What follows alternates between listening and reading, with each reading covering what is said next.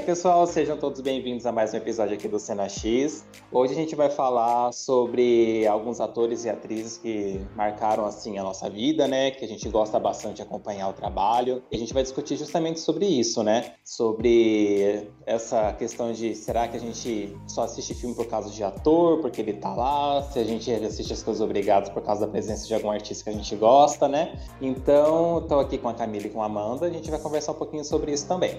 Oi, gente, Camila aqui. E eu tô bem ansiosa para fazer esse episódio, ainda mais porque me falaram, me prometeram que vai ter uma parte 2, né? Porque eu vou falar que para mim foi muito difícil escolher só três, entende? Tipo, não sei quantas vezes eu mudei essa lista quis mudar ela antes de começar a gravar, inclusive, mas falei, vamos seguir, senão nunca vou fechar esse negócio, né? Então, tô bem ansiosa porque são pessoas que eu gosto muito de acompanhar o trabalho e delas também, né? Aparentam ser boas pessoas e eu tô muito ansiosa para poder falar delas. O pessoal, aqui quem tá falando é a Amanda. E eu também fiquei muito empolgada com esse tema, né? Pra finalmente a gente conseguir é, falar um pouco né, dos atores, das atrizes que a gente gosta muito, que a gente acompanha. Então acho que vai ser uma conversa bem legal, né? Ainda mais que a gente tem gostos bem diferentes, assim. Então estou bem empolgada. Nossa, pra mim, tipo, ela é a melhor coisa do filme, sabe? Gente, eu adoro Nossa a atriz nacional. E ela é protagonista do meu filme brasileiro eu favorito. acho que ele variou muitos estilos, porque ele tem até animações que ele fez. Ele tem, assim, temas que vão desde os filmes muito ele no Corra, apesar dele aparecer muito pouco em Corra, né? Mas eu acho que foi o que eu me lembro, é o primeiro Exatamente, por conta desse temperamento forte dela, né? Ela sempre foi uma atriz, assim, de posicionamento, ela não aceitava. no locador, ainda tinha DVDs e tal. E aí eu lembro que eu comecei a assistir vários outros filmes dele. Eu gostei muito da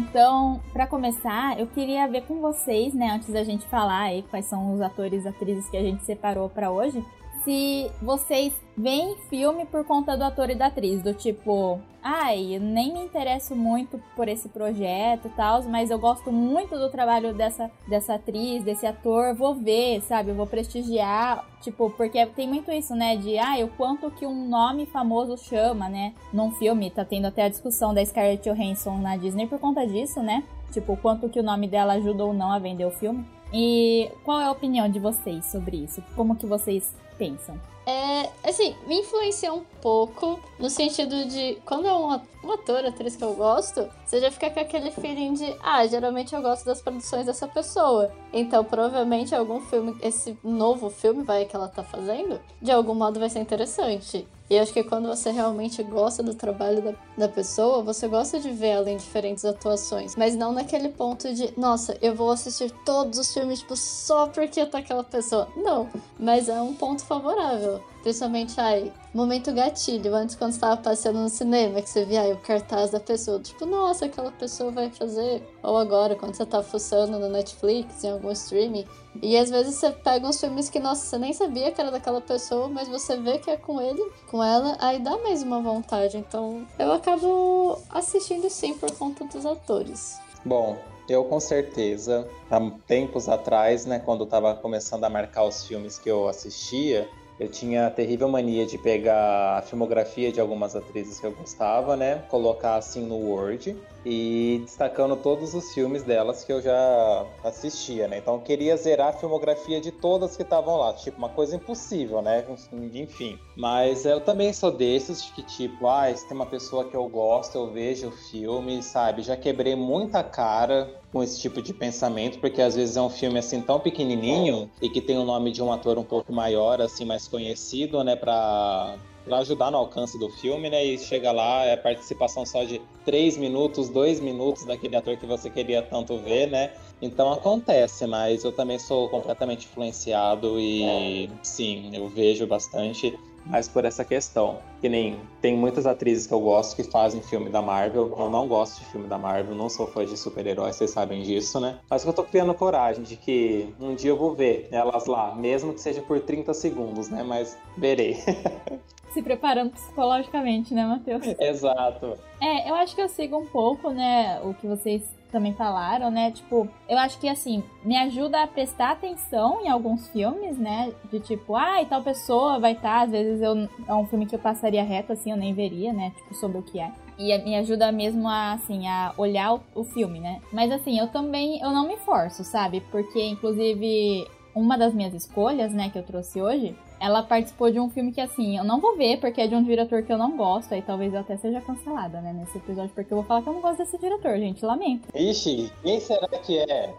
Quem será? E assim, eu não vou ver os filmes dele, até tentei, não, vou, vou já dando um spoiler aqui, eu tentei ver esse filme, porque eu gosto muito da atriz, Aí, ó, já falei que é uma atriz. Eu gosto muito da atriz. Mas, gente, não dá. Esse diretor, ele não funciona para mim mais e, tipo, preguiça, assim, sabe? Daí eu falei, ai, gente, só vou me estressar, não vou ver isso não. Mas então, me ajuda, tipo, a colocar, né, no mapa, mas eu não me forço a ver, sabe? Se eu sei que é uma coisa que não vai me agradar tanto, assim, né? Fico triste porque queria ver? Fico, mas ao mesmo tempo, assim, é o que o Matheus falou. Às vezes a pessoa aparece tão pouco, né, e nem é o principal da história, né? Então, às vezes a gente precisa mesmo de uma preparação, assim, né, Bom, a minha primeira indicação. Bom, não é indicação, né? Mas o, o ator, assim, que eu tenho um carinho absurdo, que eu gosto muito, é o Tom Hanks. E nossa, isso desde muito. Não muito nova, mas desde acho que adolescente, meio jovenzinha. Eu lembro quando eu assisti Forrest Gump, que foi o primeiro que eu vi dele.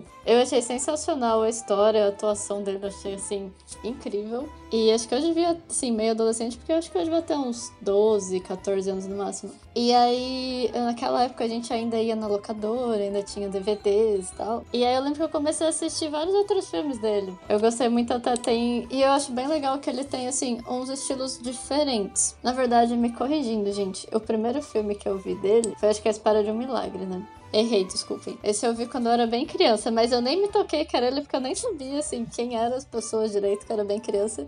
E aí, quando eu vi Forrest Gump, que eu lembrei, falei, nossa, ele tava naquele filme que eu já vi. E aí eu comecei a ver várias outras histórias. E aí eu me apaixonei. Eu acho ele muito, tipo, um excelente ator. Os filmes que ele faz, eu acho sempre muito interessantes. Ele faz filmes, assim, que acabam ficando muito icônicos. A atuação dele é muito icônica. E eu acho que ele varia em alguns estilos. Que até, não sei se vocês viram, mas tem um que ele fez com a, acho que a Meg Ryan, que é Cartas para Você, que é um filme mais romance, mas assim, bem fora dos outros estilos que ele costuma fazer. E é um filme muito fofinho, assim, muito aqueles filmes. Ah, eu vou assistir no momento, tipo, meio comfort movies, pra ficar assim, passar uma tarde, momentos agradáveis. E eu gosto demais da atuação dele. Aí não sei se vocês também têm um carinho por ele, como vocês gostam do, da atuação do Tom Hanks. Mas fica aí essa minha primeira indicação e apreciação do trabalho dele.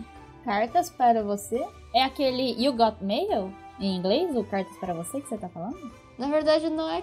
Não, é mensagem para você. Cartas é outro. É. Ah, mensagem. É que eu lembrava só do título em inglês. Eu gosto bastante desse filme. Que eu gosto bastante do Tom Hanks. Ele é muito carismático, né? Que nem a Amanda falou. Ele tá em diversos tipos de papéis bem diferentes, né? Ele não é um tipo de ator que segue uma linhagem muito parecida com seus personagens, né? E no Capitão Phillips ele faz lá o capitão que tem o barco sequestrado, né? No tem um filme também que é do Clint Eastwood que ele, ah, eu não lembro o nome do filme, que ele é um piloto de avião. Eu sei do, do nome em inglês, que é Sully, que também ele tá muito bom no filme também. E tem um que ele foi indicado ao Oscar, Semana, é, semana passada, eu que louco. ano passado, né?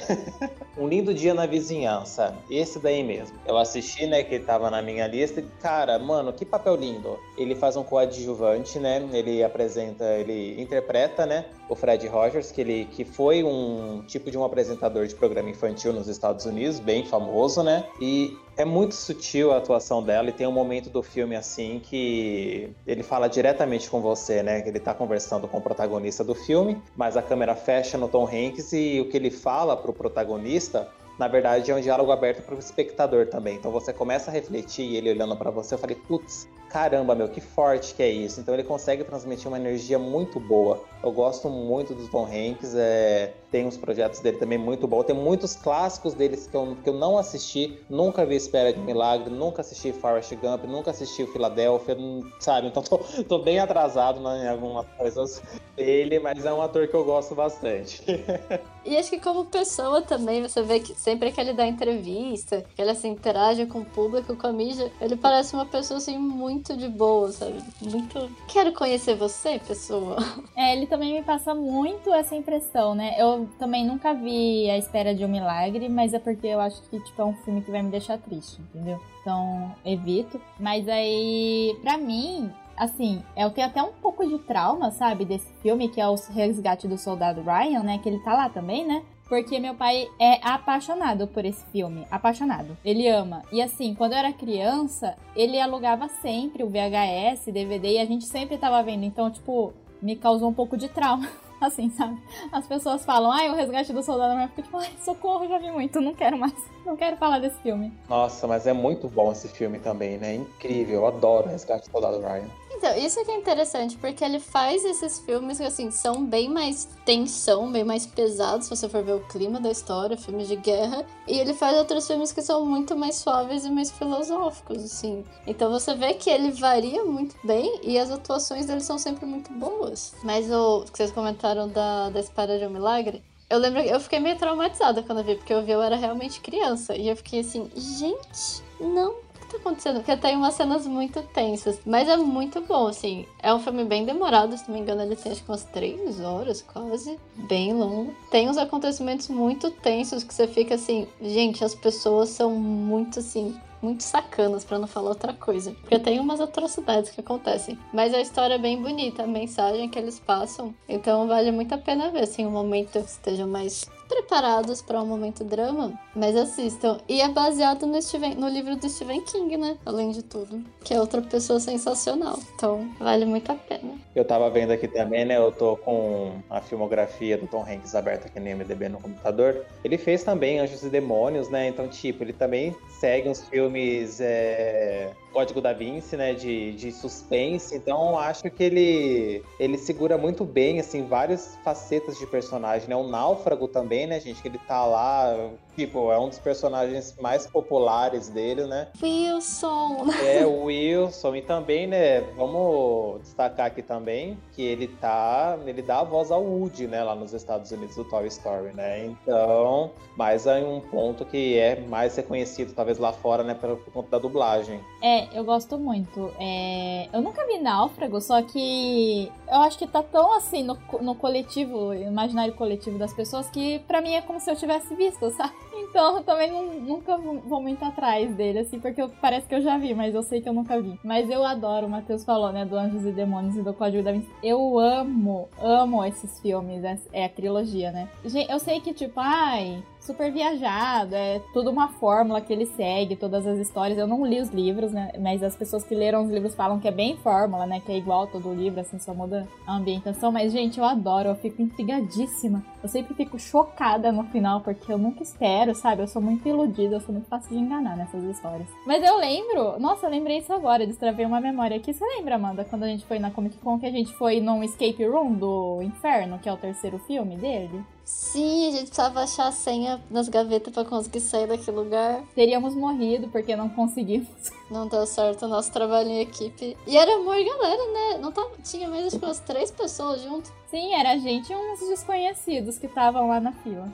Foi interessante, mas realmente a gente teria ficado preso para sempre. Sim. Gente, é mais difícil do que parece, viu? Ah, eu imagino. Se eu entro nesses lugares, assim, se fosse real para valer na vida, eu ia ficar preso para sempre. Nunca que eu ia conseguir sair. Sim. Por isso que eu acho incrível o trabalho dele no Anjos e Demônios, porque ele acha as pistas e assim, pra mim eu não acharia não. Mas eu adoro muito. Nossa, mas uma coisa que eu acho muito legal do Código da Vinci é o Cryptex, sabe? O tipo o negocinho que você tinha que abrir, né? Descobrir a senha pra abrir e pegar o pergaminho. Gente, eu adoro essas coisas, né? Esses brinquedinhos meio lógica, tipo, descubra a senha. Quando eu vi o filme, eu fiquei muito na pilha de já pensou ter um desses? Que da hora. É muito divertido. Bom, já vou falar aqui quem que é a pessoa que eu tava me referindo ali no início, né? Que é a Margot Robbie. Eu amo, amo essa atriz, sério, assim, eu acho ela incrível, maravilhosa, sabe? Tipo, realmente, assim, uma das minhas atrizes favoritas, assim, da atualidade, né? Mas aí, também já falar qual que é o filme que eu tava falando que eu não vou ver, é o Era uma vez em Hollywood. Porque eu não gosto do Tarantino, gente, lamento, não gosto, sabe? Tipo, eu gostava quando eu era jovem, mas depois de um tempo, sei lá, parei de gostar. Mas tem alguma razão? Sei, fiquei com preguiça, eu acho. Eu achei que ia vir uma super bomba, assim, pra você. Não, não, eu sei que tem uma discussão envolvendo, acho que é a representação feminina nos filmes dele, alguma coisa assim, eu sei que teve, né? Mas eu já não gostava muito antes disso, né? Tipo, eu não sei, é, eu acho que é um estilo de filme e de narrativa que já não funciona muito mais comigo, assim, sabe? Então, não é nem que eu, tipo, acho que é ruim, alguma coisa assim, não, não é isso. É só que realmente me dá preguiça, assim. Eu vejo, eu, igual eu falei, eu fui tentar ver Era Uma Vez em Hollywood, sabe? Aí as cenas que a Margot Robbie apareceu, eu ficava encantada, né? Porque, enfim, eu adoro ela. Só que aí ela não é a protagonista. O protagonista é o Brad Pitt e o Leonardo DiCaprio. E aí a hora que cortava para eles, eu ficava assim, nossa, gente, sabe? Me tira daqui. Então, realmente, assim, não tava dando. Eu falei, não vou conseguir ver, sabe? Ah, é triste porque eu queria ver, tipo, a atuação dela especificamente, mas não, não tava funcionando para mim o filme, sabe? Triste. Triste. Mas assim, eu reconheço, né, tudo que o pessoal fala do Tarantino, mas realmente não, não tenho muito interesse atualmente para estar tá vendo os trabalhos dele, né? Mas eu conheci ela no Lobo de Wall Street, né? Eu acho que foi o, o, quando ela foi lançada mesmo, né? Boom assim dela, né? Que ela surgiu mais fortemente, né? Porque eu acho que ela tá incrível, incrível. Eu fui ver o filme por conta do Leonardo DiCaprio, né? Porque tava todo mundo, ah, ele devia ter ganhado o Oscar por esse filme e tal, teve toda essa discussão. Eu falei, vou ver. E nossa, pra mim, tipo, ela é a melhor coisa do filme, sabe? Gente, eu adoro a atuação dela nesse filme. Aí depois disso eu vi ela no Esquadrão Suicida, o primeiro, eu não, não gostei dela no Esquadrão Suicida, só que não é por conta dela, do primeiro, né? Mas por conta da direção, né? Porque eu acho que ela é muito sexualizada lá no filme e é uma coisa que para mim era desconfortável de ver assim, sabe? Tipo, a câmera passando pelo corpo dela enquanto ela tá só, só de sutiã, eu ficava assim, precisa, sabe? Enfim. Aí ela com aquele short que não é nem um short, parece mais uma calcinha. Não sei, muito, muito bizarro. Daí eu até, até fiquei meio abalada. Fiquei meio abalada, assim, sabe? Do tipo, ai, será que foi uma ilusão o, o que eu gostei dela, sabe? Alguma coisa assim. Porém, não foi uma ilusão, o problema foi do filme, porque aí eu fui ver o quê? Eutônia. E, gente, esse filme para mim é perfeito Perfeito, perfeito. Ela chegou a ser indicada, se eu não me engano, ao Oscar por esse papel. Para mim, ela devia ter ganhado, mas pode ser porque eu sou muito fã dela mesmo, que eu tô falando isso. Porque, assim, a atuação dela tá num nível que ela, assim, porque ela acompanha a vida, é baseado na história da patinadora de gelo, né? Etônia mesmo, Tonya Harding, se não me engano o nome dela. E é uma história verídica. E é muito bizarra a história. E o filme também é muito bizarro, porque tem umas cenas que você fica. Mano, é muito ficção isso, sabe? Tipo, menos. Mas aí eles mostram, tipo, filmagens das pessoas reais e não era ficção, era desse jeito mesmo. Ai, eu não aguento esse filme. Eu adoro ele. E a atuação dela tá maravilhosa, assim, impecável, porque ela faz a Tônia por um período muito longo de tempo, né? Desde o final da adolescência até ela atualmente, entre aspas, né? E você vê como a atuação dela vai mudando, assim, sabe? E aí eu até vi vídeos de pessoas especialistas em sotaque, né? De direção de sotaque para ator. E aí eles mostraram, tipo, como o sotaque dela tá maravilhoso, porque você nem percebe que ela tá fazendo um sotaque, sabe? De tão incorporado que ela conseguiu colocar na personagem, né? Então, incrível, incrível. Eu adoro ela. Aí ela veio. Eu também gosto muito de Aves de Rapina, é o meu filme da DC favorito. Tipo, é um filme que me diverte muito, assim. Pra mim funciona super. Eu adoro ela lá. E ela é produtora também do filme, né? Ela também é produtora do Bela Vingança. Inclusive, era para ela ser a protagonista, mas aí ela tinha outros projetos, né? E ficou com a Carrie Mulligan. E, ai, gente, enfim, já falei, eu amo ela, eu acho ela uma atriz incrível, assim, super versátil, sabe? Tipo, porque ela faz a Arlequina, que é, tipo, louca, e aí ela também é muito boa em papel dramático, sabe? Eu, não sei, pra mim me encanta, assim, sempre que eu vejo a atuação dela eu fico, assim, real encantada, sabe? Porque parece que ela tá aproveitando muito, sabe? Tipo, todo o momento, assim, da atuação, acho isso incrível. Eu não assisti muitos filmes dela, mas tem um que eu gosto muito, que ela, ela não é protagonista, mas ela participa, que é o Questão de Tempo, que é assim um dos melhores filmes ever. E eu acho sensacional. E, bom, eu não tenho muito para falar dela. Eu assisti o do Tarantino, eu entendo a sua questão sobre o Era uma vez em Hollywood. Que é até engraçado, eu vi ele uma situação muito bizarra, muito assim, X. Eu vi quando eu tava viajando em Roma que teve um festival de cinema internacional. E aí era tipo o premiere do filme. Gente, a história é legal. Foi acho que a única vez na vida que eu andei no tapete vermelho. Eu achei aquilo muito chique. Porque as pe... Gente, as pessoas estavam vestidas, tipo, com roupa de festa. E eu tava com roupa de turista, tipo, acabada de ficar o dia inteiro turistando, passando calor. Aí eu, assim, me senti muito julgada. Mas foi uma experiência legal. Mas é um filme complicado no quesito de. Gente, tem quase três horas. A atuação dela é boa no filme, sim. Mas realmente, o foco não é ela. Ela, tipo, ela tá lá pra umas cenas e, assim. Meio aquele. Ela é a mulher que mais aparece, mas né.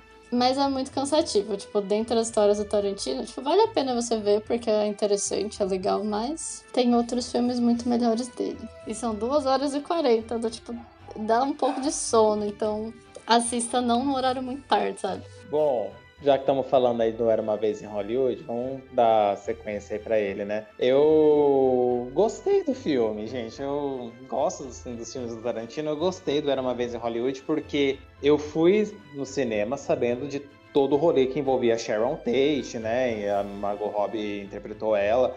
Então, conforme o filme foi se aproximando do final, eu tava completamente tenso, eu tava suando frio. Eu falei, meu Deus do céu, como é que o Tarantino vai é, mostrar o que aconteceu com a mulher, sabe? Eu tava assim, nervoso, muito nervoso. E ela tá muito boa no papel, ela tá muito delicada, né? Muito fofinha. Aí eu falei, gente, vai ser uma brutalidade, vai ser uma coisa terrível, terrível, né? Mas eu gosto do final que ele deu pro filme. É, então, é isso. Sobre Era Uma Vez em Hollywood, é isso que eu tenho que falar. Mas assim, falando sobre a Margot, eu descobri ela, eu acho que foi no Esquadrão Suicida, o primeiro papel que eu assisti nela no cinema, né? Como Arlequina. Também não gosto do primeiro filme completamente esquecível, assim, sabe? Lembro de coisas ou outra. A única coisa que eu lembro desse filme é do Coringa terrível do Jared Leto, sendo que ele nem aparece direito no filme, para você ver o quanto que ele é memorável, né? É, mas então, no Eutônia ela tá realmente muito boa. Eu lembro que eu fui assistir no cinema e, que nem você falou, Camila, ela apresenta várias fases da Tônia, né? Então, tipo, ela novinha até os momentos atuais, mostra os problemas que ela tinha. Ela era alcoólatra, alguma coisa assim do tipo? Era, teve problema com álcool. É, então, sim, as cenas de surto que ela grita é muito bom, né? Então, curto bastante. Mas tem um filme dela em específico que eu assisti, eu acho que faz uns dois anos atrás, é, que é o Duas Rainhas que ela faz é, junto com a Saoirse Ronan, se eu não me engano, eu acho que é ela, né? Que ela interpreta a Rainha Elizabeth I. Então é um filme de época, assim, né? Pra você ver como que é bizarro, né? Ela é australiana, faz sucesso lá nos Estados Unidos e foi se aventurar no papel inglês, né? Então é muito legal, eu gosto bastante desse filme que trabalha bastante a tensão entre a Rainha Elizabeth I e a rainha é da Escócia, né? Da Mary Stuart, né? É, a, a Mary da Escócia. Mas, é, então. Então acho bem bacana, gente. E sobre os papéis atuais, assim, dela, que nem esse último filme do que ela fez, o Aves de Rapina, e esse novo Esquadrão Suicida aí, eu também não vi, então não tenho muito o que falar, mas ela é uma atriz muito bonita, muito querida e talentosíssima, né? É, eu gosto muito desse Duas Rainhas também, mas eu tenho um problema, assim, com ele, na verdade, né? Porque. Eu não sei, eu tenho problema com essa história. Especificamente, assim, sabe? É, eu não sei, eu, eu não sei se é porque eu já conheço muito essa história ou o que que é, mas ela me dá uma gastura, assim, a história da Mary e da Elizabeth, né? As, do, da época que teve, tinha as duas rainhas, né? Alguma coisa do gênero. Mas uhum. eu gosto muito, muito do papel dela lá. Eu acho que ela tá ótima também. Também é um dos meus favoritos dela. Quando a gente falou de fazer esse episódio, né, de atores favoritos e tudo mais, também foi muito difícil. Sofri igual a Camila, né, para poder separar de quem é que eu ia falar. Tanto é que eu decidi as três que eu ia falar hoje de última hora. Então vão ser três atrizes, porque, que nem eu tava comentando com a Camila antes da gente começar a gravar, gosto assim de alguns atores, mas eu sou tão assim apaixonado por performances femininas que, tipo, às vezes eu até esqueço atores. Mas eu prometo que nas próximas eu vou trazer alguns homens aí pra gente poder discutir. E eu também queria fazer uma listinha assim que fugisse um pouco do, do padrão. Não sei se padrão assim, mas um pouco da, da lógica psicológica das coisas que eu gosto, que vocês sabem que eu gosto, né? Então, trouxe aqui três nomes. Eu trouxe uma estrangeira, aí depois uma que já é falecida e uma nacional, né? Então eu vou começar com a nossa atriz nacional, que ela é protagonista do meu filme brasileiro favorito, né? Que é a Sônia Braga. É maravilhosa, gosto muito assim da Sônia. Na verdade, eu descobri a Sônia Braga já faz é, alguns anos atrás, quando eu assisti Eu Te Amo, que é um filme dirigido por Arnaldo Jabor, jornalista, né? Dos anos 80 e é muito engraçado, porque é um, papel, um filme completamente insano, assim, que trabalha muito essa parte psicológica dos personagens, né? Não sei se hoje em dia é um filme muito fácil de se achar, porque eu não vejo ele assim em nenhuma plataforma de streaming, nem da Globoplay, que tipo é o maior é, catálogo de filmes nacionais que tem, é na Globoplay, então tipo não tá lá, não vejo na internet, mas é um filme que vale muito a pena ser assistido. Mas eu trouxe a Sônia Braga aqui pra gente discutir, justamente eu acho que por conta da relevância que ela tem aqui dentro do nosso país, né, e também no exterior,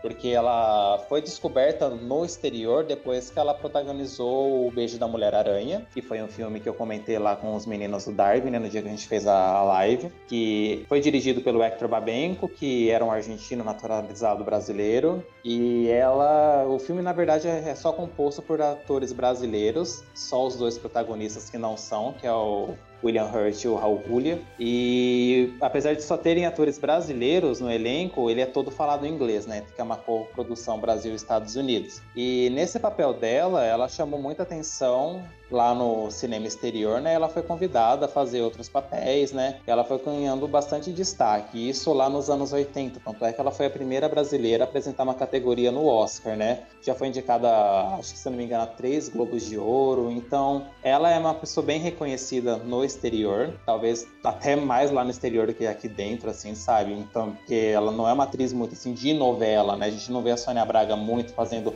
novela, que nem outras atrizes aqui que a gente está acostumado que faz novela e cinema, né? Então trouxe ela justamente por isso, que ela é completamente versátil assim também, né? É, deu vida a inúmeros papéis aí, a Tieta também, é, Gabriela do Jorge Amado, né? Tá no Aquários, né? Que é o meu papel favorito, que tipo, para mim, entra nessa questão de que tipo, ai meu Deus, por que essa mulher não foi indicada ao Oscar nesse filme? Que ela tá maravilhosa, né? No Bacurau também, ela faz a, a doutora lá, que tipo, quando ela entra em cena, são momentos de tensão assim, sabe? Então, é uma atriz tem multifacetas, né? Que nem no, no próprio Bacurau mesmo. A Sônia Braga, ela é do Paraná, né? Ela é sulista. Mas, tipo, ela interpreta uma nordestina, assim, com sotaque tudo tão carregado que você realmente convence de que ela tem, nasceu lá, é uma personagem realmente nordestina. Então, é difícil. Que nem a Camila falou, esse negócio de sotaque, não é fácil para um ator, né? Que nem você fazer um sotaque de uma outra região, de um outro país. Então, isso daí deve envolver uma habilidade técnica tão absurda que é difícil da gente realmente comprar, né? Então, são poucos, assim, que eu acho que conseguem e ela consegue.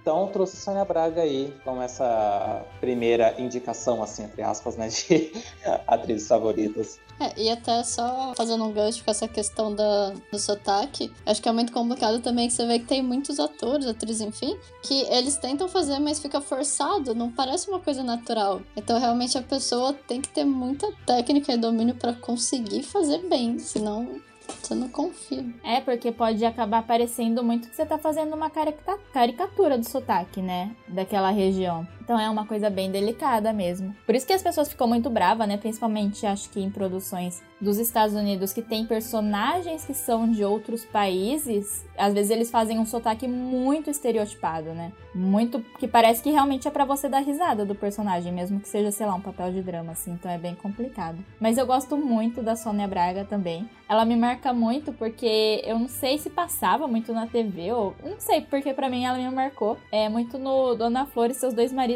ela que faz também, né, Matheus? Então, não sei, para mim ela ficou muito marcada assim, sabe? Tipo, esse filme me ficou muito marcado assim com ela, assim. Mas eu acho também ela uma atriz muito incrível, assim. Eu fico muito triste dela não ser tão reconhecida interna em, aqui no Brasil, né? Do que lá fora, assim. Me deixa triste, porque eu fico triste quando isso acontece, né? De que ai, a pessoa tem que primeiro ser reconhecida lá fora pra, tipo, depois as pessoas prestarem atenção a alguma coisa aqui, né? Só porque ela não tá em novela, né? Acho isso bem bem triste. Bom, eu gosto muito demais dela em Aquários, que foi acho que o filme que eu fui assistir no cinema e eu fiquei assim completamente marcada pela atuação dela. E realmente antes eu não conhecia muitas obras, muitas coisas dela. Mas até o esse outro que o Matheus comentou, né, de Bacurau também, eu acho que ficou perfeita a atuação dela. E realmente isso é muito triste, que parece que às vezes a pessoa tem mesmo que ir para fora, né, que nem a Cami falou, para ver que nem a hora que a mídia, que todo mundo internacionalmente valoriza o, o artista, aí ele começa a ser valorizado no Brasil, né?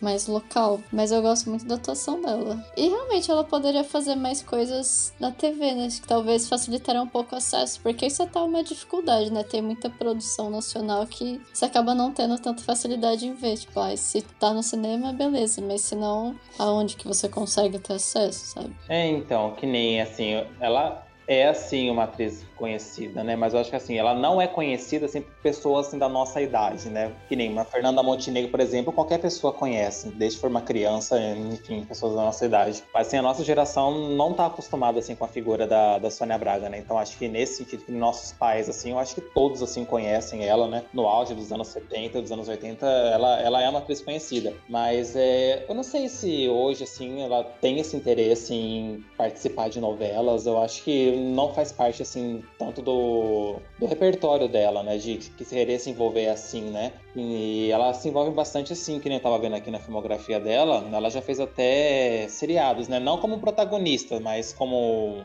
atriz papéis coadjuvantes em séries que nem o Sex and the City. Não sabia, eu fiquei chocado que ela já apareceu no Sex and the City. No Lei e Ordem ela já apareceu também. São vários assim papeizinhos e eu tava vendo aqui que ela fez aquele filme extraordinário, que ela interpreta a mãe da Julia Roberts, gente. Olha só, uma brasileira interpretando a mãe da Julia Roberts, sabe? Eu acho isso incrível, né?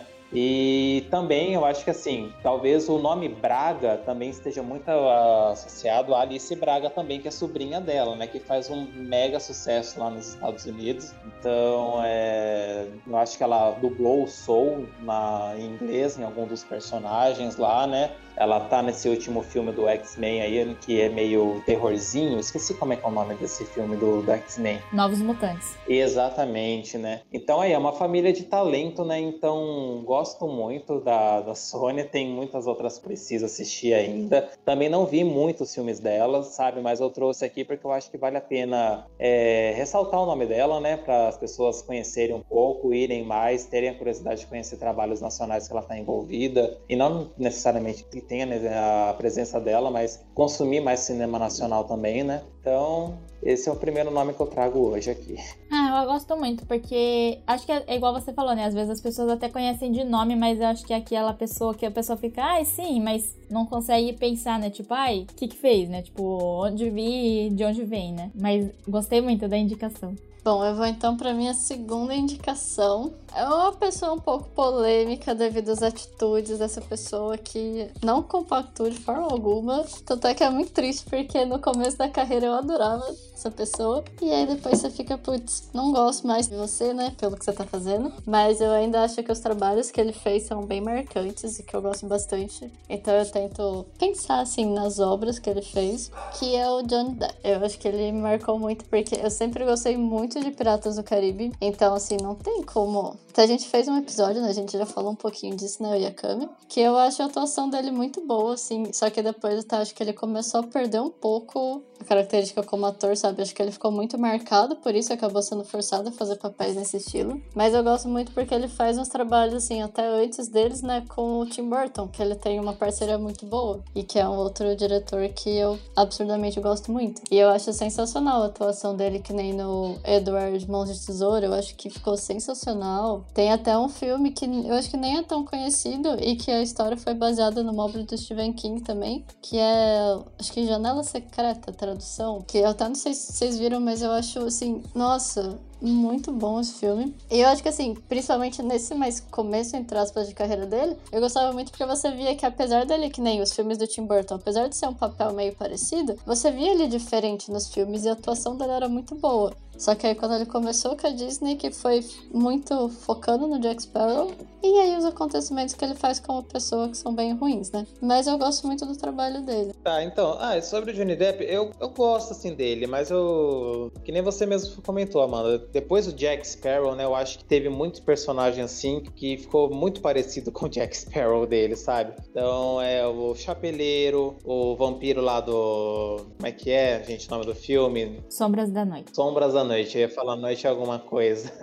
Tem aquela que, é, que, ele, que ele tá, faz um papel de índio também, que foi um flop da Disney, sabe? Tem outros aí também que, tipo, parece que só tacaram uma maquiagem branca na cara dele e, tipo, é a mesma coisa, assim, sabe? Então, mas eu gosto de alguns trabalhos dele mais antigos também. Tem um filme que eu acho que é dos anos 90 que chama Cry Baby. Eu acho que foi um dos primeiros filmes do Johnny Depp como protagonista. Eu acho que é bem bacana que mostra essas coisas assim de, de jovens, assim, meio rebeldes, assim, aquele finalzinho dos anos 80. Achei bem bacana esse filme. E eu lembro que na época, né, que o Piratas do Caribe tava no hype, né? Todas as meninas da minha classe, ai, o Johnny Depp, que não sei o que, aquela loucura, ai, eu amo ele, nananã, sabe? Elas marcavam de ver vários filmes dele, assim, eu, tipo, fui conhecendo meio que por, por conta delas, assim, né? Que a gente tinha amizade, então conheci bastante trabalho do Johnny Depp por conta dessas minhas amigas, que nem o Janela. É Janela Secreta, né? Quase que eu falo indiscreta, indiscreta do, do, do Hitchcock. Mas é um suspense muito bacana, né? Eu acho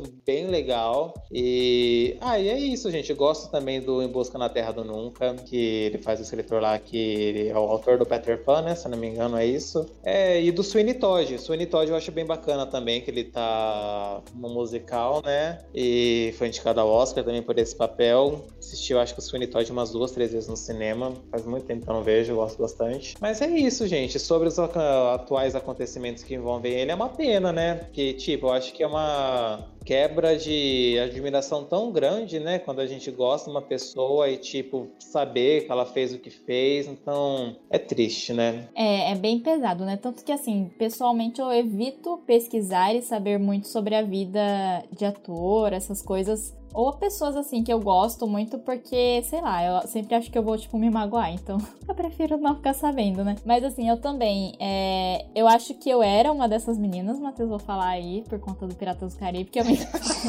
Com certeza era. Mas aí eu também fui ver, né, vários filmes, porque aí eu não sei, eu lembro que passava muito filme, tipo, muito antigo dele nessa época no Telecine. Então passava, tipo, o Cavaleiro Sem Cabeça, Janela Indiscreta, o Chocolate, adoro chocolate, sabe? Tipo, eu acho muito bonito. Chocolate, tem o do Inferno também, né? É, uhum. então eu gostei muito assim da carreira dele, né? Quando aconteceu, né, de tipo o mundo cair, vim tudo à tona, enfim, os processos e tal. É, eu já não, não acompanhava mais ele, já não gostava muito da atuação dele, mas porque talvez eu tenha ficado cansada, né, do Jack Sparrow, que isso realmente aconteceu. Eu acho triste, sabe? Mas eu acho que não é o Jack Sparrow, porque até revi depois de um tempo o Cavaleiro Sem Cabeça e ele já tinha esses trejeitos do Jack Sparrow lá, sabe? Então eu acho que é uma coisa que meio que já tava assim nele e, e aí ele extrapolou no Jack Sparrow e continuou extrapolando depois, assim, né? E aí ficou mais fácil de reconhecer, talvez, alguma coisa assim. Mas pós Jack Sparrow, eu vou falar que eu gosto dele no Expresso do Assassinato no Expresso do Oriente, né? Que ele, apesar de, da participação dele não ser muito longa, né? Ele ah, ele morre, né? Não sei se isso é spoiler, gente. É a premissa do filme. a premissa é que ele morre Sim. e aí tem que descobrir quem é que matou ele, sabe? É, então ele morre no começo. Mas eu acho que ele tá muito bem nesse papel. Eu gostei muito dele. E é uma coisa que eu até tava preocupada, né? Porque foi bem perto, assim, de quando tava acontecendo as coisas com a Amber, né? E aí eu tava tipo, ai, nossa, não sei se eu vou conseguir ver, alguma coisa assim, sabe? Sem, tipo, desconectar, né? Mas não, ele tá muito. Eu, para mim, eu acho que ele tá muito bem naquele papel, sabe? Então, um excelente ator. Só não gosto muito dele, na verdade, eu não gosto nem um pouco dele na franquia lá dos Animais Fantásticos. Eu não gosto da franquia, né? Mas eu gostava do Colin Farrell. Eu, e aí colocaram ele no lugar do Colin Farrell, entendeu? Tipo, eu queria o Colin Farrell, continuar com o Colin Farrell, não queria o Johnny Depp. E aí ele também, o, o Grindelwald que ele faz no segundo filme, eu acho muito nada, assim. Não faz nada o personagem, nem sei por que tá lá, sabe? Não sei nem por que aquele filme tá lá, podemos começar por aí. Mas tem tudo isso, né? Então, também, eu acho que é um ator que, assim, contribuiu muito pra, tipo, eu gostar de filmes, sabe? Porque foi um dos que me fez pesquisar filme mais antigo, essas coisas, né? Então, eu não posso negar que ele é muito importante, né, pra minha formação, assim, como cinéfila, né? Então, também fico muito triste. É, marcou uma geração, né? Não tem como fugir disso. É, então, você vê que ele realmente variava muitos filmes até começar quase na época de Pratas do Caribe mesmo. Porque até você vê que nem a fábrica de chocolate, ele, você vê muitos trejeitos dele e foi quase na mesma época que lançou. Nossa, verdade. Eu esqueci de comentar, eu sabia que tava faltando mais algum. É o William Wonka, verdade. E eu acho que eu, eu concordo com esse ponto que a Kami falou, que acho que já era um pouco o trejeito dele. Mas não sei, a impressão que eu tenho é que quando. Com Piratas do Caribe, que eu acho que virou um boom, porque eu acho que começou a pegar umas gerações assim mais novas, entre aspas, assim, mais adolescentes. Porque que nem esses outros filmes que ele fazia antes, né, do meio crescimento de carreira dele, eram filmes bem diferentes da temática e eram filmes muito bons. E aí parece que quando começou Piratas do Caribe, não sei se também a Disney percebeu o sucesso que tinha feito e começou a focar mais nesse público, porque aí depois entrou o da Alice também, que, gente, é muito triste ver a Alice daquele jeito que a Disney fez. Assim, se você realmente gosta da história, tipo, eu que já li os livros, adoro, você fica assim, tá estragando. Mas, enfim. Aí eu acho que fica muito isso, porque as produções recentes, tanto é que eu nem vi muito, mas tem até aquele filme que ele fez com a Angelina Jolie, do turista, que passava na sessão da tarde. Isso é meio fraquinho também esse filme, mas é interessante que ainda tem. Ai, eles estão fugindo, tá tipo meio detetive. E você fica, nossa, tem mais ação. Isso. Tem um outro também que é Inimigos Públicos, né? Que ele tá lá no meio também, né? Numa coisa, uma pegada meio assim também de, de ação, suspense e tal, máfia. Acho que era alguma coisa assim do tipo. Então, parece que até essa época ele era de um jeito, aí depois começou a ser só o padrão Disney, começou a desandar começou a fazer essas coisas absurdas da vida que ele fez, né? Aí é realmente bem triste, porque você meio que. Eu vejo muito assim, o potencial que ele tinha e a importância que ele teve com os trabalhos, e aí ele meio que estragou tudo, com tanto atuação e com principalmente as coisas que ele fez, né? Aí é bem bem bad. Mas eu quis falar dele porque realmente ele me influenciou bastante, né? Então, e ele foi muito bom nessa outra época anterior. É, é que eu acho também que, mesmo quando ele não fazia na Disney, né? Ele virou muito aquele typecasting, né? De tipo, ah, o personagem é diferente, então vamos chamar ele para fazer, sabe? Mesmo quando não era na Disney, né? Em outros estúdios. Acho que acabou acontecendo muito isso, né? Mas é interessante, eu não tinha parado pra pensar que é por conta, talvez, do público mais infantil. Interessante. Não sei, foi uma coisa que eu pensei agora, assim, tipo, meio cronologicamente, sabe? Porque tá tudo no mesmo pack, assim, muito próximo. Tipo, um, dois anos de diferença entre esses filmes. Bom, o próximo que eu vou falar também é dos Estados Unidos. Ele é um ator que, assim, eu adoro esse ator, sério, assim, sabe? Tipo, fico muito feliz, assim. Sabe aquele, aquela pessoa que aparece assim na, numa propaganda ou você vê tipo o comercial e você já fica, ah, que lindo, sabe? Para mim é essa pessoa, que é o Lakeith Stanfield, né? Assim, eu conheci ele no Corra, apesar dele aparecer muito pouco em Corra, né? Mas eu acho que foi o que eu me lembro, é o primeiro papel mesmo que eu vi dele. Aí eu comecei a conhecer mais ele, mas por conta de outros papéis que eu fui ver de outras coisas. Então, por exemplo, porque eu também gosto muito do Donald Glover, né? Que ele é ator, cantor, e ele tem uma série que chama Atlanta. E no Atlanta também tem o Lakeith Stanfield. Aí a hora que eu vi ele também no Atlanta, eu fiquei, ah, adoro ele, sabe? Aí eu comecei a prestar mais atenção, assim, né? Tipo, nos outros papéis que ele fazia. Então, na, é mais recente, né? Tipo, eu acho que esse minha, meu apreço por ele, né? Veio muito mais recentemente mesmo. Ele tá no Death Note. Sei que as pessoas odeiam esse filme, mas eu vou falar que me divertiu eu dei risada, sabe? Então, assim, pra mim tá tudo bem. É que eu também não esperava nada, né? Então, acho que talvez seja uma questão de expectativas. E eu acho que ele tá bem no Death Note. As pessoas não gostam do L dele, eu gosto, tá? Mas aí eu também pode ser que eu goste dele, né? Então, não do L. É uma opção. Mas, assim, eu acho ele um ator incrível. Ele tava indicado, né, ao Oscar de ator coadjuvante. E eu acho que ele devia estar tá indicado no ator principal, né? No no Judas in the Black Messiah, né, do Oscar desse ano, que é um filme que eu amo, eu adorei muito esse filme, eu adorei muito a atuação dele, ainda mais depois quando mostra trechos, né, das entrevistas da pessoa que ele tá interpretando, que também é baseado em uma história verídica, você vê o quão, tipo, tá muito parecido, sabe? Ele tava incrível nessa atuação dele. Mas para mim, o ponto alto, assim, o meu filme favorito dele é um que eu não sei se vocês conhecem, eu não vejo as pessoas comentando muito, que é Desculpe Te Incomodar. Que é um filme incrível, é um filme assim. muito louco, sabe? Tipo, você vai ver, você vê a sinopse, né? A sinopse é simples, é ele é um, uma pessoa desempregada, precisando de emprego e vai trabalhar numa agência de telemarketing que vende coisas por telefone. E lá nessa agência eles falam, ah, tenta fazer sua voz de branco, né? Que eles têm muito essa conversa nos Estados Unidos, né? Ah, faz sua voz de branco que você consegue vender mais e aí você cresce na empresa. Ele começa a fazer isso e as coisas começam a mudar na vida dele. Essa é a premissa. Só que assim, para onde o filme vai? É... Nossa, gente, é um filme que real, assim, não tem como você saber como ele vai terminar, sabe? Porque as coisas vão evoluindo de um jeito que é muito, é muito surreal. Eu não sei se vocês assistiram. Mas eu adoro, ele faz o protagonista protagonista nesse filme e é incrível, incrível, assim, sabe? Tipo, eu acho engraçadíssimo porque a voz de branco que eles colocaram no filme é literalmente uma voz de branco, tipo, é um ator branco, acho que tipo do Texas, alguma coisa assim, um sotaque meio dessa área, assim, falando e ele meio que dublando, sabe? Tipo, ele.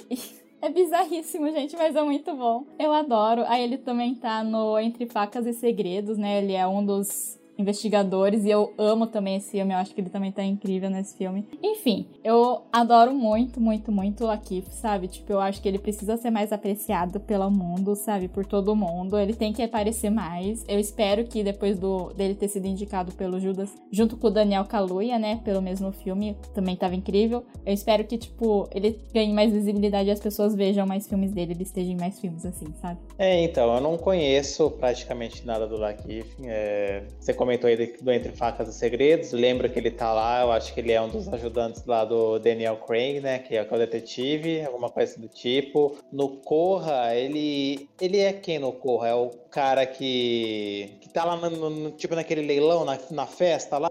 É ele, né? Isso, é, é o do Flash lá, é ele que fala Corra, né? Ah, tá. É ele que começa a correr do nada também, numa cena lá da noite? Ou é outro ator, esse daí é outro personagem? Não, é outro ator. É outro ator. ele é o do começo. Ele é a primeira cena, né? De, que acontece a ele. Eu tava na dúvida, eu tava na dúvida. E o trabalho mais recente dele foi no Judas e Messias Negro, né? No qual eu pude ver mais assim, né? E eu acho que, assim, com esses papéis a gente pôde notar, ele tá numa ascensão aí, né? Então, provavelmente a gente vai ver muita coisa dele. Mas, infelizmente, eu não posso comentar muito, porque eu não conheço muito o trabalho dele. é, eu também não tenho muito a acrescentar, porque acho que eu me lembro dos filmes que eu vi dele foi só o Corra mesmo que esses mais recentes eu não assisti. E eu lembro que eu vi quando saiu Death Note, mas porque eu gostava muito do anime, do anime não, do mangá, mas eu não assisti nenhum anime, nem o filme. Então, mas achei bem interessante saber que ele participou, porque até são gêneros diferentes, né? Se for comparar os outros tipos de filme que ele vinha produzindo. E eu super concordo com isso que o Matheus comentou de parece que ele tá realmente em ascensão.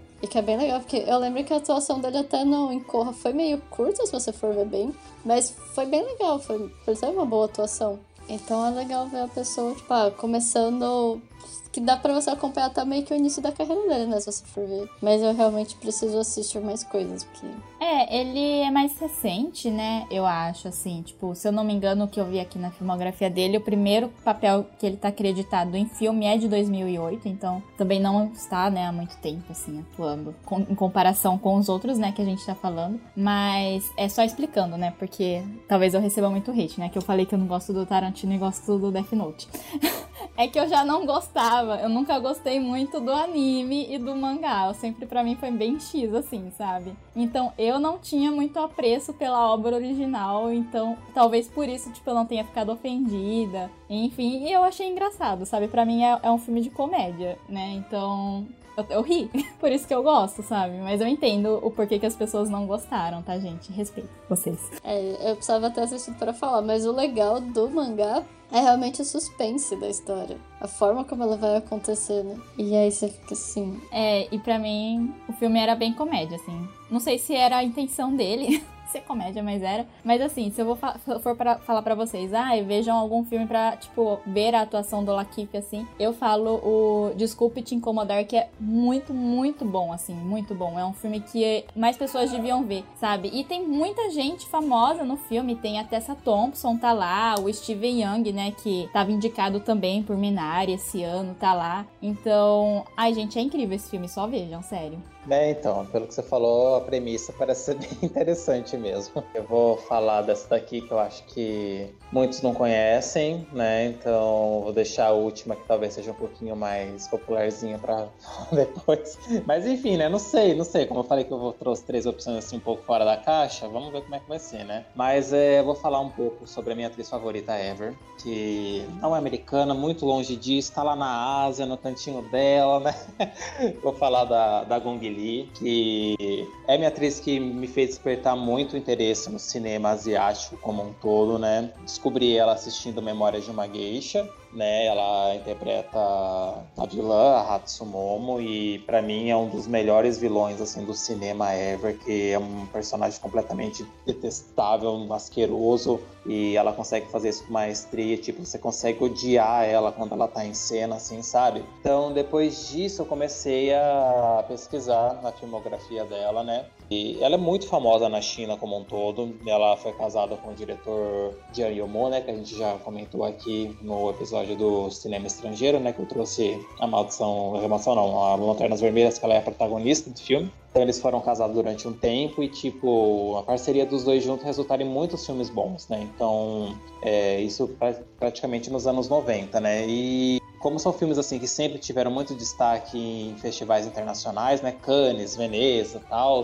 é, ela começou a ser vista também no cinema norte-americano, né? Então, o primeiro papel dela no cinema americano foi O Último Entardecer, que é um filme de suspense, assim, também. É, eu não posso falar muito que eu vivi faz muito tempo atrás, então não vou ficar enchendo linguiça em relação a isso, assim, sabe? Mas é, eu gosto muito que ela, ela é tipo que nem o Tom Hanks que a gente estava falando, que ela é uma atriz, assim, de muito multifaceta, né? Ela tem várias nuances, assim, então ela consegue interpretar papéis de vilão, que nem eu falei, maestria. É, os papéis dramáticos dela são ótimas, porque, tipo, ela entrega uma carga dramática muito, muito, muito grande mesmo. É, eu vi, tava lendo alguns artigos aqui alguns dias atrás, né? Eles estavam falando que ela é considerada, tipo, a Mary Streep da China, assim, sabe? Para vocês terem essa noção de como que é a atuação dela, né? E depois disso, né, do, do Memórias de uma Geisha, reaqueceu a figura dela no, no cinema norte-americano. Ela começou a fazer outros filmes por lá também, né? Ela fez aquele primeiro filme do Hannibal, né? Que fala a origem do Hannibal Lecter, né? Então, tipo, o filme é muito ruim, o personagem dela é bem X, mas enfim, ela tá lá, né? E ela fez o Miami Vice também, junto com o Colin Farrell. Não sei se a Camila assistiu, já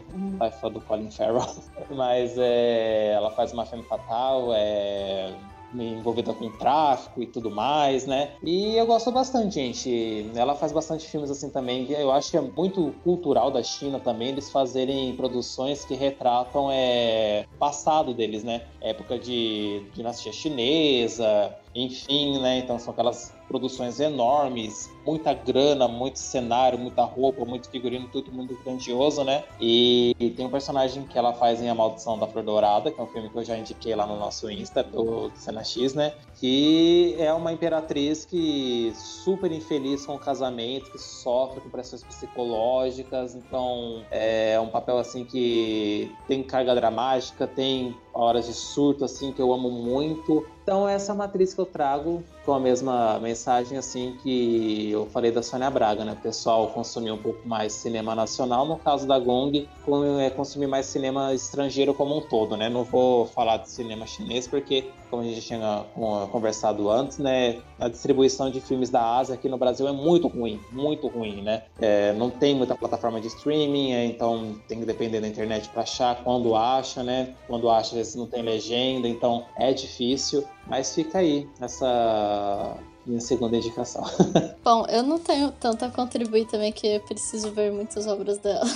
Mas eu lembro que eu assisti o Memória de uma Gueixa e o da, das Lanternas Vermelhas também. Eu achei muito bons os filmes. E eu fiquei de cara, porque eu até fui pesquisar as outras obras né, que ela tinha feito pra se eu lembrava de alguma outra atuação. E eu vi que ela fez Mulan recentemente. Ela fez o Mulan, sim. Achei muito curioso, bem interessante. É, então, esse filme da Mulan é aquela coisa, né? O pessoal já odiou ele quando saiu o anúncio da, da produção, né? Acho que ia ser diferente, que não ia ter o Mushu, que não ia ter o príncipe, não ia ter as músicas. Então, tipo, quando o filme estreou, já foi estreado com hate, né? Então, tipo, eu gosto do filme da Mulan. É, não é porque a Gong tá lá, tanto é que o personagem dela é bem contraditório, que tipo, ela se une aos guerreiros para dominar o, a China, só que ela é uma bruxa e ela é muito mais poderosa que os caras que ela se alia, então tipo, ela poderia dominar a China sozinha se ela quisesse, sabe?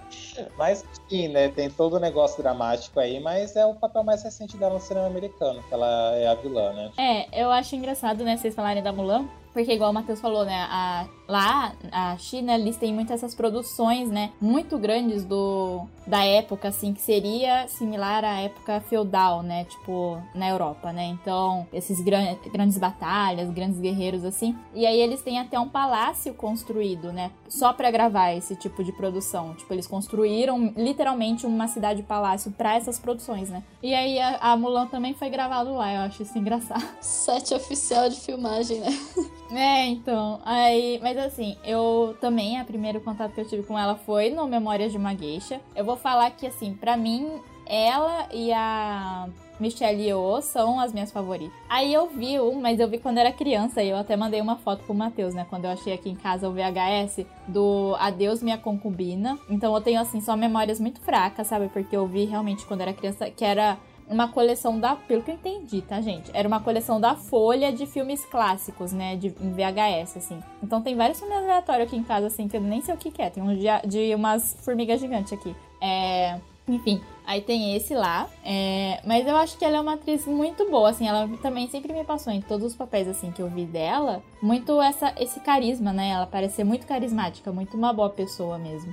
Sim, eu gosto bastante porque, tipo, ela faz um deboche tão grande em alguns personagens que exige o deboche, a cara que ela faz de cinismo, assim, sabe? Aquele, aquela risadinha de canto de boca. Eu acho incrível, dá pra ver muito isso no Lanternas Vermelhas. Mas, ah, é isso, gente. não sei o que, que me chamou a atenção nela no Memórias de uma Geisha, porque, tipo, eu devo ser a única pessoa no Brasil, assim, que, tipo, deve ser fã da Gong Li.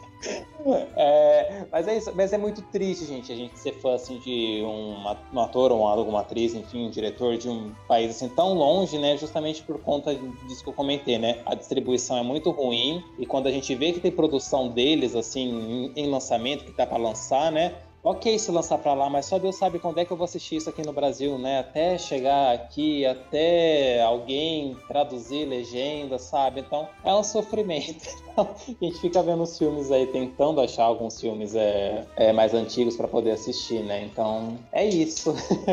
Bom, vou pro terceiro e último então. Esse foi mais difícil de eu escolher também, porque eu estava na dúvida entre duas pessoas que eu acho incríveis. Mas aí eu deixei o quarto elemento para o próximo, pro parte 2. E a pessoa que eu escolhi é o Elliot Page. Eu ainda preciso ver os filmes mais recentes, porque eu confesso que eu dei uma perdida no... em acompanhar a cronologia dele, mas eu acho ele incrível. Na época que eu conheci, acho que a primeira obra foi quando gente tinha feito Juno, que assim, é um dos meus filmes nossa, eu adoro aquele filme. Eu lembro quando eu vi, eu fiquei. Tanto a música, toda a história, eu achei sensacional. Depois, quando ele fez Origem também, eu achei muito bom. E eu acho que ele variou muitos estilos, porque ele tem até animações que ele fez. Ele tem, assim, temas que vão desde uns filmes muito suspense, pesados, quanto até, por exemplo, A Origem, que é um filme incrível. E eu acho que a atuação dele é perfeita. E não só. Essa é uma pessoa que não só a atuação, mas a participação dele, assim, a vida pública, tudo.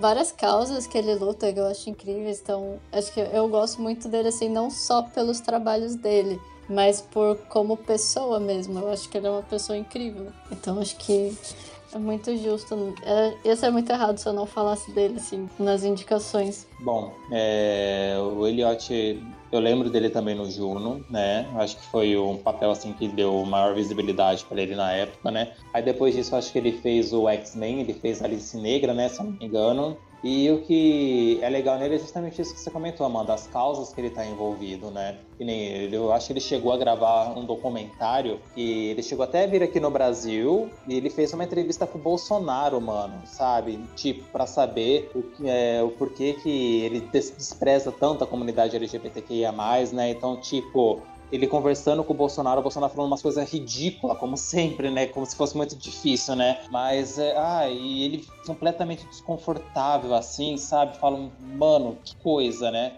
Mas é, é uma figura extremamente atual, né? Ele é, é, Não consigo encontrar uma outra palavra assim para descrever. Eu ia falar necessária, mas não sei se se encaixa muito bem. Então, nesse momento que a gente está vivendo, né? É importante sim a gente falar sobre a transexualidade, é importante as pessoas saberem a diferenciação de o que é identidade de gênero, o que é orientação sexual, né? Porque muita gente fala, acha que é a mesma coisa, muita gente acha que é escolha, que acha que é distúrbio mental e tipo, meu Deus do céu, sabe? E o que fica, o que mais me irrita nisso tudo, gente, é as pessoas não quererem saber, sabe? Tipo, a gente vai querer explicar, a pessoa não tá aberta a, a ouvir, né? Então, tipo, aquela fechamento fechado, aquela coisa assim, ficam falando coisa que não tem nada a ver. Então, é complicado, mas é bom que hoje em dia isso esteja na mídia, esteja sendo mostrado para as pessoas se acostumarem, sabe, a aceitarem, né, que eu acho que é o mais importante. E isso não vai mudar, não. Vai ser disso cada vez mais constante, cada vez mais frequente daqui para frente, se Deus quiser. É, eu não posso falar muito assim, eu, eu, vou admitir que eu nunca vi muito filme dele, né? Mas eh, me marca muito o X-Men. Eu gosto muito do X-Men original, não gosto do reboot que teve aí, que tinha Jennifer Lawrence, essas coisas. Eu não gosto dessa parte, eu gosto dos três primeiros mesmo. Ai, não é igual o quadrinho, não sei o que lá, não ligo, eu gosto. A minha infância, sabe? Tipo, pra mim é perfeito, assim. Mas eu gosto muito da história do Elliot, né? Igual o Matheus falou, eu acho que é muito importante é, não apenas por conta das causas, né, que ele está envolvido, mas quando você para para ver o quanto ele sofreu na indústria, né, em Hollywood, assim, o quanto ele foi forçado a criar uma persona mesmo, né, que não existia, né, e aí até, assim, eu gosto muito do X-Men, igual eu falei, mas aí tem até histórias de bastidor do X-Men, sabe, do quanto que ele sofreu né, nas gravações junto com a Ana Paquin, né, que é uma atriz que fazia a vampira, e ela é bi, né? E aí tinha, tem comentários que parece que o diretor falava, né, que na época o Elliot não sabia muito bem qual seria a sua sexualidade, e o diretor virar para é, ele e falar assim: "Ai, por que que você não beijou a Ana Paquin então, já que ela é bi, sabe? Umas coisas assim". Então, e várias outras coisas que sempre que ela tem, ele tentava comentar e falar com alguém, falava: "Vai não, mas pensa nos contratos que você vai perder". Inclusive, eu acho muito Importante a decisão, né, que a Netflix tomou de manter ele na série The Umbrella Academy, sabe? Independente do que acontecesse. É a, é a, a decisão certa, assim, sabe? Tipo, não acho nem que seja, tipo, ai, nossa, como eles foram bonzinhos. Não, eu acho que, tipo, é o correto, é o que devia ter sido feito mesmo, e parabéns por eles. É, tipo, é algo que não deveria nem ser questionado, né? Exatamente, exatamente. Então, assim, eu acho que ele é uma pessoa muito para se admirar, assim, acompanhar muito a história dele, porque a história dele é muito comum, né? Não apenas na questão de identidade de gênero, mas para mostrar também como é o tratamento de, de algumas pessoas dentro da indústria, né? Então, o tratamento que ele recebeu, né, no início da carreira também é muito parecido com o tratamento que a atriz que fez a Matilda recebeu, sabe? Que era essa coisa de, ai, mas pensa, porque se você sair desse tipo de personagem não vai mais ter público, não vai mais te contratar, essas coisas. Então, é importantíssimo, sabe? São coisas que a gente, infelizmente, só agora, né, descobre que acontece lá dentro, como que realmente funciona essa parte. E acho incrível, assim, muito importante mesmo o Elliot Page, tipo, ter tido a coragem. Coragem não, né? Finalmente estarmos numa sociedade que é esteja pronta para aceitar e, tipo, não é, jogar pro lado, assim, uma pessoa, né?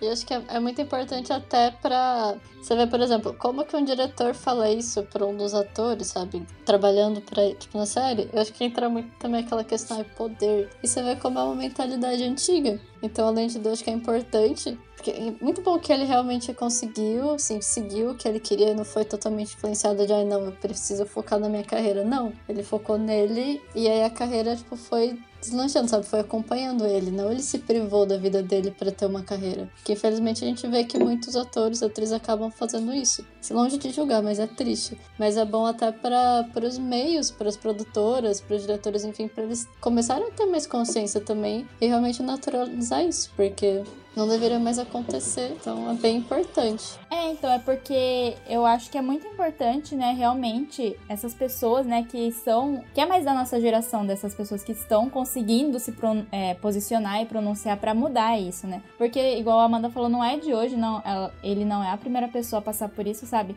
Inclusive, agora eu não vou lembrar o nome, mas tinha um ator da Hollywood clássica que era tipo o garanhão, assim, sabe? Tipo, fazia esses personagens bem masculinidade padrão, uma coisa assim. E existe muito essa história de que, na verdade, ele era gay, né? Que ele tinha um namorado, ele inclusive morava, tipo, com um outro homem, assim, morou quase a vida toda dele com outro homem. Só que aí eles até fizeram um ensaio, tipo, fotográfico. Ai, olha só a amizade de dois homens héteros, assim, alguma coisa do gênero. É, que tava nítido ali, né? Quem via as fotos dava pra perceber o que tava acontecendo ali. Esqueci o nome dele, mas sei de quem você tá falando. É, então, então assim, faz muito tempo, né? Só que é muito isso, né? Tipo, a pessoa teve que viver a vida toda dela, né? Desse jeito pra não perder papel, pra não ser esquecido, essas coisas, né? Então, eu acho muito importante esse momento que a gente tá vivendo. Bom, minha última indicação né, meu, minha última atriz favorita, ela é da Inglaterra. E é assim, tal, eu acho que vocês talvez não. Assim, é, talvez vocês conheçam ela, né? Tipo, saibam quem é. Mas é, não sei se vocês já viram algum trabalho dela, porque eu acho que o, ela é mais forte em série, né?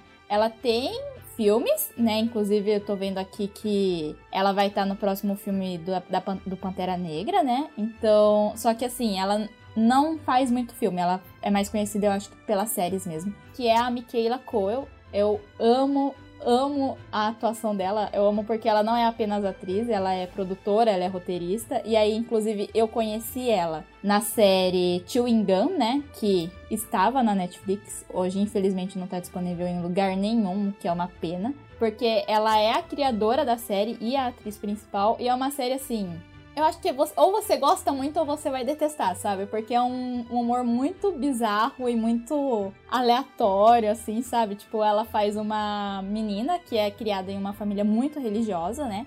Então tem toda essa questão de castidade, sabe? De, tipo, negar os prazeres da carne, umas coisas assim, sabe? Que eles pregam. Só que ela é, tipo, tá no final da adolescência e ela quer transar, entende? E aí ela tem o namorado dela, só que aí o namorado dela é, tipo, meio que um pastor. E aí ele tem voto de castidade, sabe? E aí, nossa, assim, várias coisas. É uma série muito surreal, sabe? Ela é curtinha, se eu não me engano, ela tem 10 episódios no total, assim, sabe? Tipo, ou alguma coisa assim, tipo, é duas temporadas, né? E são pouquíssimos episódios, igual normalmente é na Inglaterra mesmo, essas séries são mais curtas, né? E assim, eu vi ela e assim, me encantou de um jeito, gente. Vocês não têm noção, sabe? Eu, eu adorei, assim. Aí depois disso, sempre que eu via que ela ia aparecer em algum lugar, eu ia lá ver. Aí ela aparece no Black Mirror em acho que dois episódios, ela faz umas participações assim, e nem nenhum que eu vi, ela é a protagonista, né? Ela aparece no Nose Dive, que é o que tem lá o aplicativo, a pontuação, né? De acordo com a sua pontuação, você pode entrar em alguns lugares na sociedade, enfim, essas coisas, né? As avaliações. E no USS Callister, que é meio que uma paródia é, sobre fãs é, da cultura pop, Star Trek, pega muito isso, e ela tá lá na embarcação também. Nos dois ela tá incrível, eu adoro muito ela. Aí depois eu vi ela numa outra série. Essa está disponível na Netflix, gente, se vocês quiserem ver. Chama Black Earth Rising, né? Que fala sobre o massacre de Ruanda. Então é uma série mais pesada, sabe? É, vejam com descrição, assim, sabe?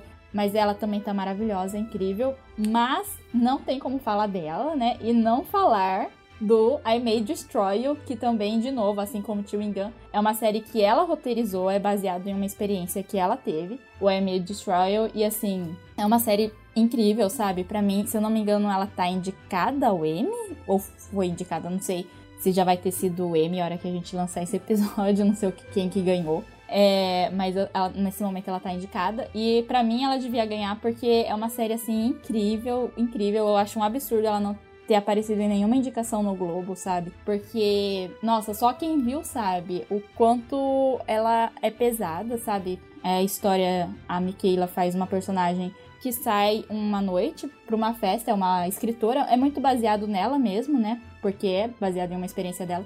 Então ela tá escreve, tentando escrever um livro e aí ela sai em uma noite, assim, com os amigos, ela bebe muito. Ela meio que tem um blackout, só que aí ela tem flashbacks que ela sabe que ela foi estuprada. Enquanto ela teve esse blackout. E aí, é, toda a série é sobre ela lidando com esse trauma, né? Tipo, quem é essa pessoa? Será que tem como descobrir? Será que importa descobrir quem é essa pessoa? Encontrar essa pessoa de novo? Só que a série não fica só nela, sabe? Então também discute é, relacionamentos abusivos em outras, outras situações né, essas coisas de você dormir uma noite com a pessoa, será que realmente você tá consentindo em alguns momentos, né? Tipo, também traz algumas questões da comunidade LGBT e várias coisas. Todo o elenco, praticamente assim, 99% do elenco é de negros, sabe? Que eu me lembro só tem dois personagens que são brancos e são dois personagens muito esquecíveis. E aí é até engraçado porque eu sei que algumas críticas reclamaram disso, né? De ai, ah, o, o cara amigo dela branco é muito estereótipo, só tá lá como tipo um Tolkien, alguma coisa assim, e aí as pessoas estavam tipo, sim, é de propósito para mostrar o porquê que eles fazem isso com os personagens negros, né? Então é incrível, incrível, sabe? Tipo, ah, essa mulher é incrível, né, gente? Não tem mais o que falar, assim, sabe? Eu, eu gosto muito dela, tudo que ela lança eu fico, vou ver, vou ver. Entende? Não, não tem como. Essa sim é uma que tudo que lança eu vejo mesmo, né? Talvez porque ela não faça nenhum filme, tipo, nunca me deparei com alguma produção que eu não tenha me interessado de verdade. Mas eu acho que o dela, talvez eu realmente tente ver tudo, assim, sabe? Bom, eu realmente não tenho para falar porque eu não assisti produções dela. Mas a Made Story é uma que, assim, tá na lista para eu começar, mas por tempo eu acabei não assistindo ainda. Mas eu vejo muito pelo que você sempre comenta dela, né? Então dá pra ver que você tem um carinho muito grande por ela e pelo, prof... pelo profissionalismo dela. Mas é isso, infelizmente eu não posso falar sobre. é, quando você colocou o nome dela na pauta, né? Você fala, nossa, mas vou pesquisar quem é, né? Tipo, a hora que eu vi o rosto dela, eu falei, ah, é essa atriz, que eu realmente não sabia o nome dela. E também não vi nenhum trabalho, é, mas é, pela sua descrição aí do I May Destroy You deve ser bem interessante mesmo, né? Então, ela parece uma pessoa ser bem carismática, assim, né? né? Ter um astral bom, pelo menos nas fotos, ela passa essa sensação para mim. Sim, ela é. Ela também é envolvida com várias causas, né? Se eu não me engano, ela é vegana, mas aí é muito interessante que até no I May Destroy You tem um episódio que ela questiona o veganismo, sabe? É, a relação branca e negra entre do veganismo, sabe? É muito bom o episódio, assim, pontos que eu realmente nunca tinha parado para pensar. E ela é bem ativista em várias coisas, assim. E ela é uma porta-voz muito forte, né? Ela já era antes de passar por isso, né? Igual eu falei, o I May Destroy, essa, essa base, né? Do abuso sexual é uma coisa que aconteceu com ela, né? Ela já era bem vocal antes, mas depois que ela teve essa experiência, né? Que ela se sentiu à vontade para falar essas coisas, ela se tornou mais vocal ainda. Inclusive, toda a série é muito sobre isso, né? Sobre as pessoas acharem que você estuprar é só você, tipo, ser agressivo, é, forçar alguma coisa. Mas na verdade, estupros podem ser é, várias coisas são categorizadas como estupro, né? Então, várias atitudes que você pode ter que são categorizadas. E a série discute muito o que é isso, né? É, essas, essas pequenas agressões, assim. Tem no HBO Max. então, aí, né? Tô falando porque eu sei que vocês dois têm. Sim. então, ela tá na minha lista já, mas. Ai, ai, preciso ter mais tempo pra ver série, gente. Tá uma loucura! Tá uma loucura! Ai, gente, ela é curtinha. Ai, sim, mas ai, tanta coisa pra. Isso é verdade, isso é verdade. Então tá, gente. Agora a última aí pra fechar esse episódio de hoje, né? Eu trouxe uma lenda, um monstro do, do cinema americano, né? Da época da Hollywood clássica e tudo mais. E teve uma vida recheada de polêmica, porque ela era uma pessoa polêmica, tinha um temperamento fortíssimo, né? Então vou falar da Bette Davis, que, tipo, é minha atriz clássica favorita, amo ela de paixão. E eu descobri a Bette Davis no Que Terá Acontecido a Baby Jane, né? Acho que isso foi lá pra 2009, por aí, alguma coisa assim do tipo, né? Com um amigo meu, o Victor, falou: Nossa, assiste esse filme pra você ver que brisa que é, que não sei o quê. E, tipo, é um dos meus filmes favoritos da vida, assim, sabe? Não por conta da história que é muito boa, mas por toda a história que envolve o bastidor desse filme, que você fica, caramba, é absurdo isso que tá acontecendo, né? Então, é. Escolhi falar da Beth porque, justamente por conta desse temperamento forte dela, né? Ela sempre foi uma atriz assim de posicionamento, ela não aceitava qualquer coisa, né? Tanto é que por conta disso ela sofreu um bocado aí num período da sua carreira, quando ela começou a ficar velha, né, envelhecer, que a gente já comentou sobre isso, né, que a mulher infelizmente sofre na, na indústria cinematográfica, eu acho que em qualquer setor trabalhístico, né, quando ela já tem uma certa idade, né? Que na época ela chegou até a fazer anúncio de jornal, tipo, ah, eu sou uma atriz vencedora de dois Oscars, preciso de trabalho, tenho que sustentar minha família, que não sei o que e tal. Pra gente ver a que ponto que chegava essas coisas, né? Tipo, não adiantava nada você ter dois Oscars, ter uma carreira brilhante enquanto você era jovem, mas agora você tá velha, você não serve mais pra nada. É mais ou menos isso, né, que, que funciona. E ela depois do Baby Jane, né, ficou conhecida, assim, né, começou a fazer com mais frequência papéis que tem, tinham esses estereótipos de tipo velhas malucas, né?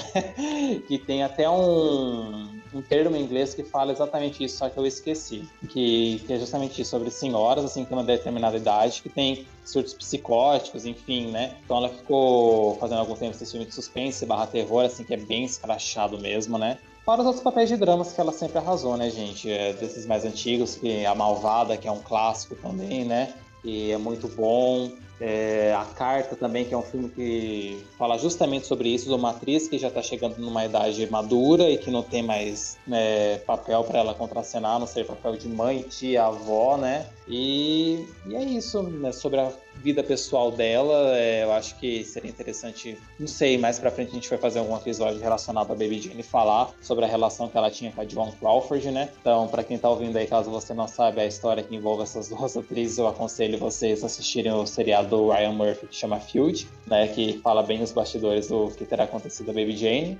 E é isso, gente. Tem muita coisa da Beth Davis que eu preciso ver ainda. Né? Tem muita coisa que eu vi dela também que eu já não me lembro tanto. Tem um box dela aqui que eu comprei sabe? Não me lembro muito dos filmes, mas é uma atriz que eu amo muito por conta da personalidade dela, por conta, enfim, de toda a história que ela teve.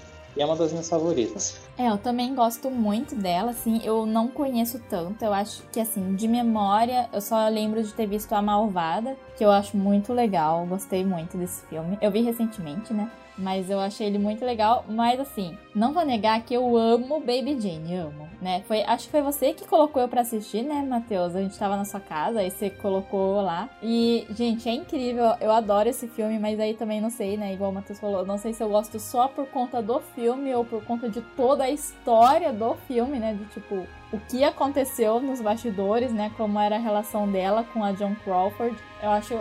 Eu adoro toda a história assim da relação das duas e o que rolou lá. Aí depois você colocou a gente para ver aquele da John Crawford, que era da filha dela, um rolê assim, não foi bizarro aquele filme também. Mas, mas esse não recomendo. recomendo a Baby Jane só. Mas assim, eu acho incrível, assim. E ela é uma atriz que me passa muito também essa aura, né, de Hollywood clássica, né? Tipo, esse glamour, assim. Eu gosto muito do, de ver, assim, ela. Mas realmente infelizmente também não, não vi muito, assim, sabe, para poder opinar, mas os dois que eu vi dela eu gostei muito. É, ela também não tenho o que opinar, porque eu conheço algumas obras dela, mas, nossa, eu nem lembro de ter visto realmente algum filme que ela fez. Tipo, eu sei quem ela é, mas eu não, não me recordo. Tipo, se eu vi algum filme foi muito novo, faz muito tempo. Então não tenho o que falar sobre. Eu preciso ver muito Baby Jane, né? O tanto que vocês falam desse filme. Mas aí entra naquela mesma questão, arrumar tempo pra assistir.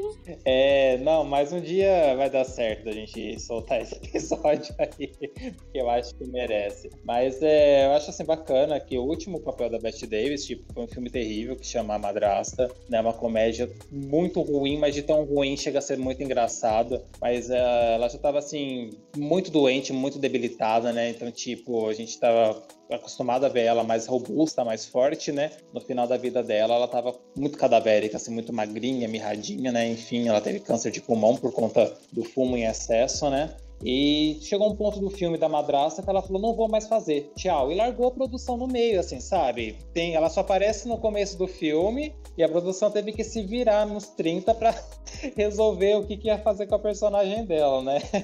Mas é, é uma atriz, assim, memorável demais, né? E a importância que ela traz, né? Baby Jane hoje, ele é um clássico cult, né? Pop também, né? Muitas pessoas conhecem. Então, queria falar um pouco sobre ela para as pessoas também, assim como a Sônia Braga, como a Long Lee, consumir filme nacional, filme estrangeiro, agora consumir filmes mais clássicos.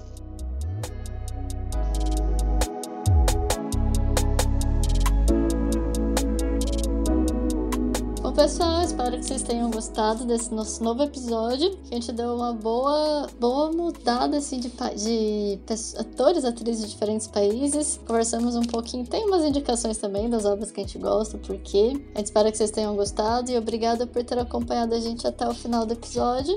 E sigam a gente nas redes sociais e até a próxima. Sim, pessoal, é, muito obrigada por ter ouvido até agora. E, como a Amanda falou, né, vão lá ver nossas redes sociais, porque é, se você está ouvindo a gente até agora, procura lá no nosso Instagram o post de lançamento desse episódio e comenta que tema que você gostaria que a gente fizesse, que o primeiro comentário a gente vai gravar. Então, corram lá para poder a gente poder gravar, né? E vamos ver o que, que vai sair, né? Pensem que a gente não conhece todas as coisas, então tentem fazer um tema que não seja assim muito fora da nossa caixinha também. Mas pode dar su sugestão que a gente vai atrás para fazer. Até a próxima, tchau, tchau. Olha aí, que desafio, que responsabilidade pra gente, hein?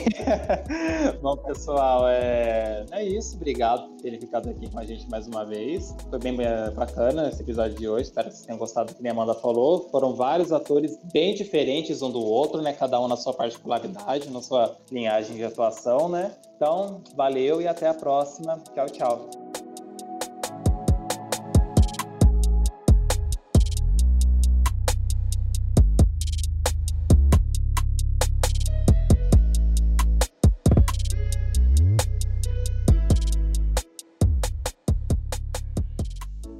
A música usada nesse podcast é de Dan Henning.